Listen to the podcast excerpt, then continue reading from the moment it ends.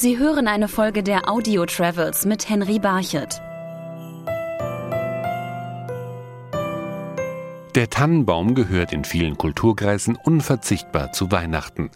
Besonders schöne Exemplare wachsen im US-Bundesstaat Pennsylvania und das findet auch der amerikanische Santa Claus. Oh, welcome, my visitors from Germany. I'm Santa Claus. We're in Pennsylvania, and I welcome everyone from Germany. In der Vorweihnachtszeit ist Santa Claus in Pennsylvania zu Hause. Unter anderem, weil die kleine Stadt Indiana die Welthauptstadt der Weihnachtsbäume ist, behauptet zumindest Tannenbaumfarmer J.D. Fleming. Der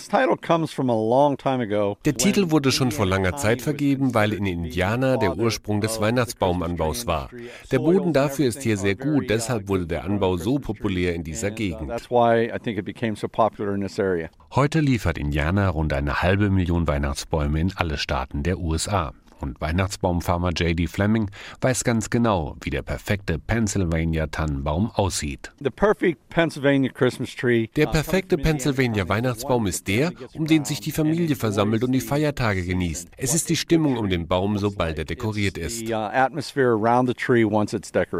Doch nicht nur wegen der Tannenbäume ist Pennsylvania in der Adventszeit besonders schön. In vielen Städten gibt es zu dieser Zeit Lichterfestivals.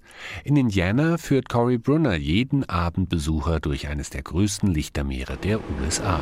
Good evening, ladies and gentlemen. Welcome to Indiana County, Pennsylvania. We are the Christmas tree capital of the world. Welcome to the trolley rides out to the Blue Spruce Park for the Festival of Lights. Jedes Jahr um die Weihnachtszeit bauen die Gärtner im Park mehr als 75 große Lichterbilder auf. Riesige Schneeflocken, Schneemänner und Tannenbäume. Eine Freude für die Augen.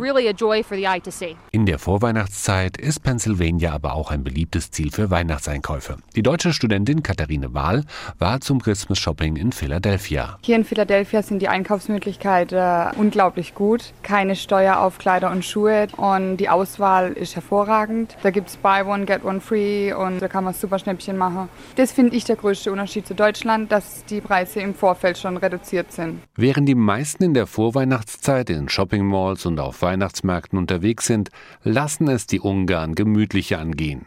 Sie nehmen erstmal ein heißes Bad.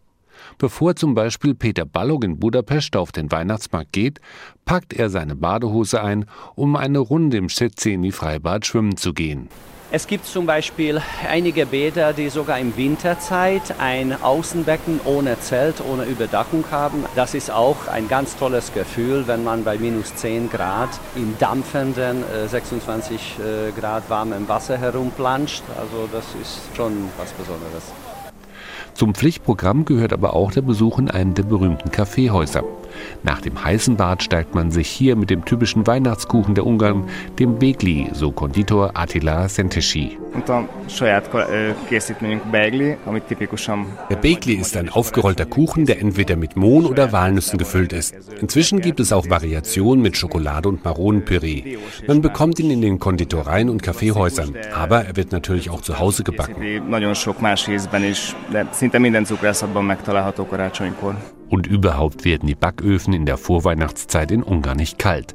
Denn es ist Brauch, den Baum mit essbarem Weihnachtsschmuck zu behängen, erklärt Konditor Adam Keleni vom Kaffeehaus Samos. A szaloncukor csak Magyarországon bei uns ist es schon über 150 Jahre alte Tradition, dass der Weihnachtsbaum mit Kuchen geschmückt wird. Die kleinen Kuchenstücke, die aus Marzipan, Kokos oder Schokolade sein können, werden mit buntem Papier verpackt und an den Baum gehängt. Aber erst nach Heiligabend dürfen dann vor allem die Kinder vom Baum naschen. papírba teszik, és úgy teszik a fa fára diszként vagy a fa alá. Würden diese leckeren Kuchen in Island unbeobachtet herumstehen, dann könnten sie eine Beute der isländischen Weihnachtstrolle werden. Die sind einer alten Sage nach auf der nordischen Insel im Dezember unterwegs und für zahlreiche Streiche verantwortlich, so die Isländerin Stella Christiansdottir. Wenn man die alten Weihnachtsmänner nimmt, die alten Geschichten, dann sind die Weihnachtsmänner, diese 13 Stück, sind die Söhne von einem Troll und einem sehr hässlichem alten Mann, die heißen Grila und Lechbalude. Diese Eltern von dem sind sehr böse. Die äh, Grila, die äh, frisst kleine Kinder. Wenn jemand nicht brav ist, dann wandert sie in den Topf von der Mutter, von der Weihnachtsmännern. Die Kochtöpfe der isländischen Trollfrau sind die Vulkane der Insel. Und um darin ihre Leibspeise, nämlich unartige Kinder zuzubereiten, schickt sie ihre eigenen Kinder hinaus, diese zu finden. Diesen Auftrag erfüllen die 13 Weihnachtstrolle aber schon lange nicht mehr. Stattdessen spielen sie den Isländern zahlreiche Streiche in der Vorweihnachtszeit, so Stella Christansdottir. Diese Weihnachtsmänner, die, die haben verschiedene Namen, je nach Charakter. Die, da gibt es einer, der heißt äh, Kerzenklauer, der andere Wurststähler. Und äh, diese Weihnachtsmänner, die wohnen in den Bergen, in dem Hochland und kommen einer nach dem anderen in die Orte. Aber die Weihnachtsmänner sind halt so kleine Schosseln eigentlich, also böse sind sie nicht. Wenn also der Wind über Island fegt und die Schafe in den Ställen unruhig werden, dann ist vielleicht der kleine Troll Schafjäger unterwegs, der das Vieh aufgeschreckt hat. Heutzutage aber fürchtet sich niemand mehr vor den isländischen Weihnachtstrollen. Denn die Trolle, so sagt es die Legende, begannen das besonders leckere Essen in der Vorweihnachtszeit aus den Töpfen der Isländer zu stehlen. Weil sie satt waren, suchten sie dann auch keine unartigen Kinder mehr für den Kochtopf der Mutter, sondern bringen jetzt den braven Kindern auf Island Geschenke. Deshalb freuen sich vor allem die, wenn die Weihnachtstrolle in die bewohnten Gebiete Islands kommen. Abends, bevor die Kinder ins Bett gehen, legen die Kinder dann einen Schuh ins Fenster.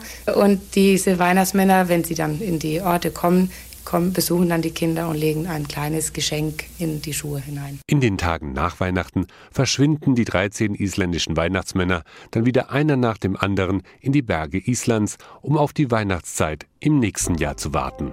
Ein Brauch ist auch, dass dort, wo Weihnachten gefeiert wird, das Lied Stille Nacht gesungen wird.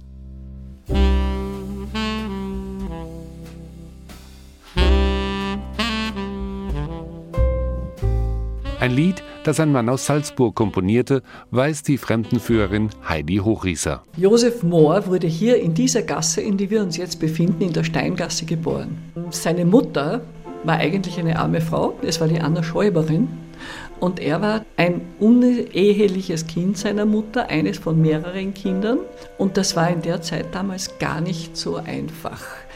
Er wurde 1792 geboren und da mussten Frauen, die uneheliche Kinder hatten, noch Strafe dafür bezahlen.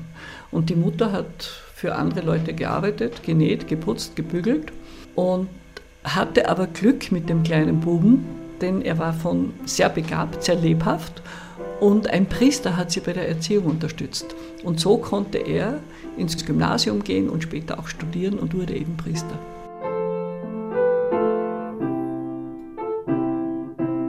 Anhand der Lebensgeschichte Moors wird auch deutlich, dass Salzburg und sein Umland nicht immer reich waren. Es gab Zeiten, in denen viele Menschen in Armut lebten. In dieser Zeit entstand das Lied Stille Nacht. Er war verzweifelt. Äh, er wusste nicht, wie er den Leuten am heiligen Abend, die Orgel hat nicht funktioniert, wie kann er mit den armen Leuten die Mette feiern? Und da ist ihm dieser Text dazu eingefallen, mit dem er dann zu seinem Freund und Lehrer Franz Xaver Gruber gewandert ist von Oberndorf nach Arnsdorf und ihn gebeten hat, eine Melodie dazu zu schreiben. Und seit dieser Zeit wird an Heiligabend unter den Tannenbäumen in aller Welt das beliebte Weihnachtslied gesungen und damit wünschen auch die Audio Travels schöne Weihnachten.